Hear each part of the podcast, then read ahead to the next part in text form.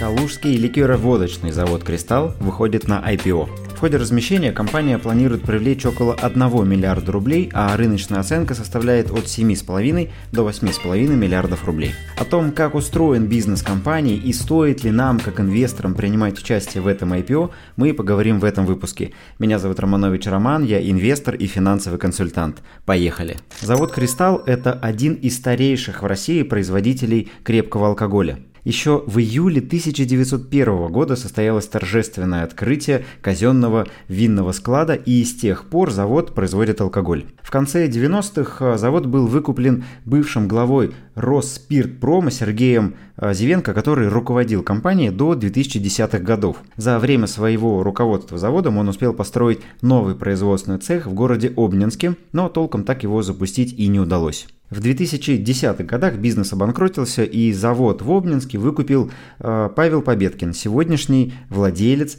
завода «Кристалл». Сейчас Победкин – это единственный акционер Калужского «Кристалла». Основная продукция завода – это водка, на которую приходится 95% выручки. Также «Кристалл» выпускает ликеры, джин и другую алкогольную продукцию. В 2022 году завод выпустил аналог немецкого ликера «Егермайстер». Привлеченные в ходе IPO средства компания планирует направить на развитие производства, а размещение полностью проходит по модели cash-in, то есть все деньги, привлеченные в ходе IPO, пойдут на развитие бизнеса. Сейчас предприятие включает в себя 5 производственных линий, которые выпускают более 10 видов алкогольной продукции, а, примерно под 45 собственными брендами. Натуральный объем производства по итогам 2023 года составил 23 миллиона литров, что на 76% больше, чем годом ранее. Объем продаж составил 9,3 миллиарда рублей, что на 75% превысило показатели 2022 года. При этом компания отмечает, что заказы со стороны ритейла в 5 раз превышают возможности завода по производству. Именно поэтому завод «Кристалл» идет на IPO, чтобы привлечь деньги и построить недостающие производственные линии, чтобы удовлетворить тот высокий спрос, а, который компания наблюдает со стороны ритейлеров. Сегодня продукция завода «Кристалл» продается в крупных федеральных сетях «Пятерочка», «Магнит», «Красное-белое» и другие торговые сети, в которых вы можете встретить продукцию завода «Кристалл». Планах строительство еще трех линий, а также купажного отдела, спиртохранилища, складских хранилищ на 15 тысяч квадратных метров и последующее продвижение новой продукции, то есть расходы на маркетинг. Общая сумма инвестиционной программы на ближайшие три года оценивается в 2,5 миллиарда рублей, из которых 500 миллионов уже вложены. Сейчас завод по собственным данным выпускает водку, джин, настойки, ликер, соджу и готовые коктейли. Планах наладить выпуск виски, бренди, рома и даже абсента и текилы, на производство которой Кристалл совсем недавно получил разрешение от правительства Мексики. Кстати, более подробный разбор всех прошедших IPO на московской бирже я делал для ребят из моего инвестиционного клуба. Кроме этого, мы разбираем идеи на российском и глобальных рынках. Каждую среду встречаемся в прямом эфире в Zoom, чтобы поговорить о том, что же произошло на глобальных рынках за неделю и найти интересные инвестиционные идеи для вложения. Также в рамках инвест-клуба для ребят есть образовательная платформа, на которой загружены более 10 уроков по работе основных биржевых инструментов, по управлению управлению личными финансами, по формированию портфелями и архив всех наших встреч и записей. В рамках чата в Telegram мы регулярно обсуждаем инвест-идеи, я отвечаю на вопросы ребят, и мы вместе строим стратегию инвестиций на российском и глобальных рынках. Более подробную информацию по клубу и условия вступления ищите по ссылке в описании. Теперь давайте обратим внимание на положительные стороны бизнеса и посмотрим на аргументы за участие в этом IPO. Во-первых, у компании весьма впечатляющие финансовые результаты. Бизнес быстро растет, а некоторые прогнозы ну, в буквальном смысле напоминают экспоненту. А согласно прогнозу компании, к 2026 году выручка вырастет в 5 раз с 3,6 миллиарда до 18,3 миллиарда рублей. Рост показателя EBITDA ожидается вырастет в 11 раз с 300 миллионов до 3,5 миллиардов рублей, а чистая прибыль может вырасти в 27 раз со 100 миллионов по итогам 2023 года до 2,7 миллиардов рублей а, к 2026 году. Насколько достижимы эти показатели мы поговорим далее, но пока они однозначно впечатляют. За период с 2020 по 2023 год показатели тоже весьма неплохо росли. Выручка увеличилась в 5,5 раз за это время, показатель EBITDA вырос в 4,2 раза, а чистая прибыль выросла в 3,7 раза. При этом показатели рентабельности оставались плюс-минус на сопоставимых уровнях, то есть какого-то значимого увеличения эффективности в бизнесе не наблюдалось, а рост был именно за счет эффекта масштаба и выхода на новые рынки и освоения новых видов продукции. По планам компании Дальнейший рост после 2024 года как раз э, планируется осуществлять за счет эффективности бизнеса, то есть темпы роста выручки будут э, медленнее, чем темпы роста прибыли. И за счет вот этой более высокой рентабельности и маржинальности компания как раз и планирует радовать своих акционеров. По итогам 2023 года завод «Кристалл» был самым быстро растущим производителем алкоголя среди топ-10 производителей в России. Более того, если производство и отгрузки у большинства большинства производителей падали или стагнировали, то у Кристалла они стабильно росли. Например, а, по показателю производства в тысячах э, декалитров э, рост объемов у Кристалла составил 99%. По объему отгруженной продукции рост составил 79%, в то время как лидер рынка, а, такие как Татспиртпром и Beluga Group, а, показывали замедление в динамике производства и замедление в динамике отгрузки продукции. Так что по финансовым показателям и по темпам роста Кристалл однозначно выглядит очень привлекательно. Также стоит обратить внимание на дивиденды. Кристалл готов на дивидендные выплаты, но пока не ясно, а, насколько щедрыми окажутся выплаты для акционеров. В конце 2023 а, года, когда компания заговорила о планах проведения IPO, кстати, IPO изначально планировалось в конце 2023 года, но затем компания перенесла его на январь, а сейчас вот мы видим, а, размещение планируется уже в феврале. И вот тогда, в конце 2023 года, речь шла о том, чтобы распределять 80% чистой прибыли прибыли, начиная с 2025 года в виде дивидендов.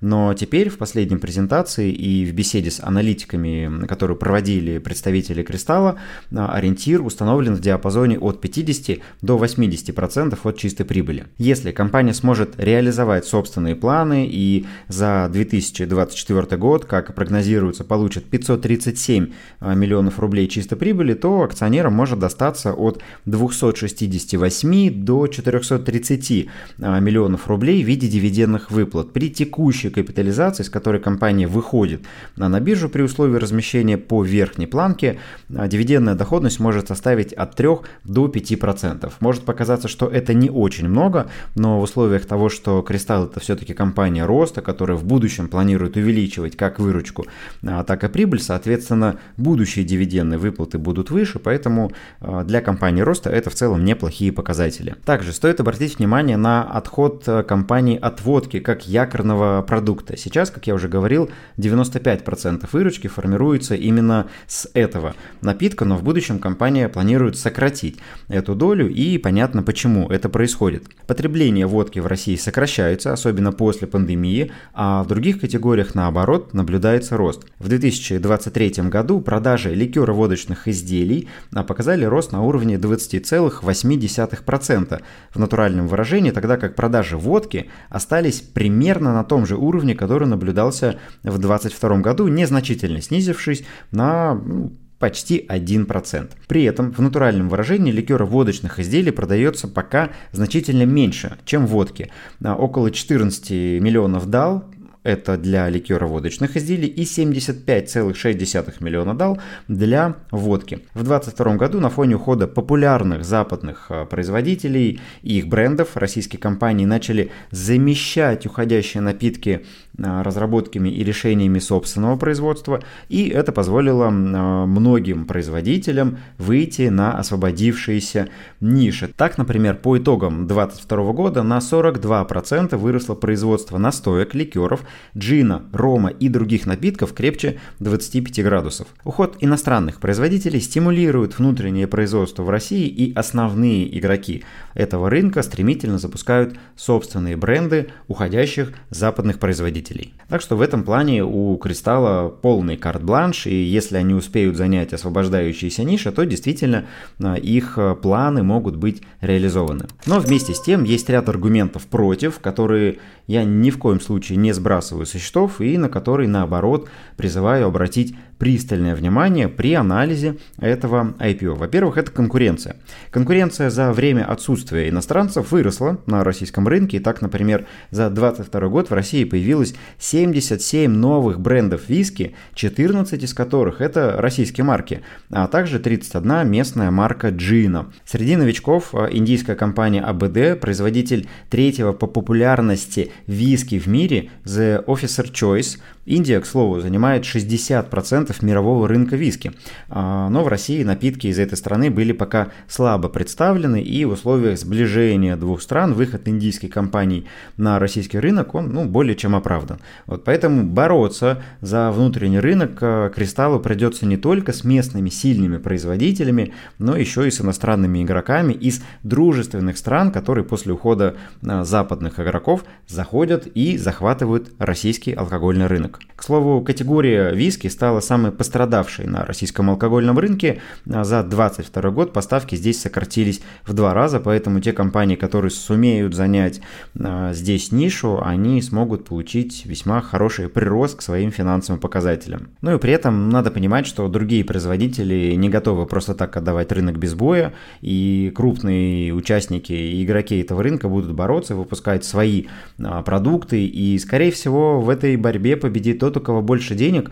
А, к слову, у Кристалла выручка в 10 раз меньше, чем у Novabev Group, это производитель водки Beluga а, и других крупных напитков, поэтому ну, Кристалл в этой гонке явно не выглядит фаворитом, и ему будет очень тяжело а, бороться за место под солнцем среди таких крупных игроков. Также стоит обратить внимание на государственную политику. В конце 2023 года правительство утвердило концепцию сокращения потребления алкоголя на период до 2030 года. И в рамках этой концепции планируется сокращение потребления алкоголя с 8,9 литра на каждого жителя России в 2023 году до 7,8 литра к 2030. В министерстве напомнили, что впервые подобная концепция была утверждена еще в 2009 году, и тогда потребление составляло 18 литров на душу населения, и за период к 2023 году, как мы видим, снизилось до менее чем 9 литров литров на душу. Так что государственная политика, как мы видим, работает. И если э, правительство и государство продолжит в том же ключе двигаться по э, политике снижения потребления алкоголя в России, то производителям алкоголя будет тяжело расти такими быстрыми темпами, особенно производителям крупного алкоголя, особенно водки и дешевой водки, на которую приходится основная масса потребительского рынка. Причем, что интересно, Кристалл э, в этом плане выглядит наиболее, наверное, наверное, уязвимым, и компания даже отдельно отмечает в своей презентации для инвесторов, что их продукция стоит в среднем в три раза дешевле популярных брендов, которые ушли с российского рынка, причем по всей линейке, начиная от водки, а заканчивая какими-то ликерами. Поэтому Кристаллу э, в этой государственной политике будет трудно найти себя, и это однозначно будет являться для него таким стоп-фактором, который будет мешать им расти теми темпами, на которые они рассчитывают. Ну и в-третьих, на мой взгляд, это слишком оптимистичные планы. Перед IPO, понятно, главная задача – подогреть интерес среди инвесторов, показать красивые презентации, красивые графики, уходящие куда-то далеко и высоко, а, но надо понимать, что рынок конкурентен, очень конкурентен. А, Кристалл на этом рынке сегодня не лидер, да, это растущая компания, да, они находятся в топ-10 а, по производству алкоголя, да, они растут быстрыми темпами, но нужно понимать, что другие компании не будут отдавать рынок просто так. При достижении каких-то значимых объемов их могут начать вытеснять из торговых сетей, потому что, к примеру, сейчас продукция Кристалла продается в сети WinLab, которая принадлежит Новобев. И если Новобев решит, что Кристалл представляет какой-то конкурентный, а, скажем так, не то что интерес, да, а конкурентную опасность, то они могут попросить их продукцию из своих магазинов и постараться как-то ее, например, заменить. Поэтому, на мой взгляд, планы слишком оптимистичны, и насколько компания способна эти планы выполнить, тоже до конца не ясно. В своей презентации, к слову, они говорят о том, что к 2026 году, то есть это всего лишь через 3 неполных года, они планируют занять порядка 18% алкогольного рынка в России, но чтобы вы понимали, сейчас Новобев – То есть производитель Белуги, да, Новобев контролирует порядка 13% алкогольного рынка, а Кристалл планирует выйти на 18%. То есть как они это сделают и как они потеснят Новобев, мне пока до конца непонятно. Ну и еще один момент, который меня насторожил при анализе финансовой отчетности, он мне показался, ну, не сказать, что странным, но, мягко говоря, настораживающим. В финансовой отчетности есть раздел, в котором указаны, а, скажем так, отношения со связанными сторонами, то есть это люди, которые имеют какие-то общие бенефициарные связи с заводом «Кристалл», и если в плане доходов а, вопросов у меня не возникло, есть фирменный магазин «Кристалл», который покупает у завода продукцию, а, то вот э, люди, указанные компании в разделе расходов, меня немного насторожились. Значит, смотрите, а, в качестве расходной части, то есть на что Кристалл тратит деньги, а, указаны ИП Победкин Павел Викторович и ИП Победкина Анастасия Валерьевна. Напомню, что Победкин Павел Викторович а, – это владелец завода «Кристалл», и тут у меня возникает вопрос, значит, что эти люди здесь делают в этом списке? Ну и вот мы видим, что они предоставляют в аренду недвижимость, то есть какую-то недвижимость, которая им принадлежит как индивидуальным предпринимателям, они сдают заводу «Кристалл». Оказывают услуги по регистрации товарных знаков и предоставляют агентские услуги.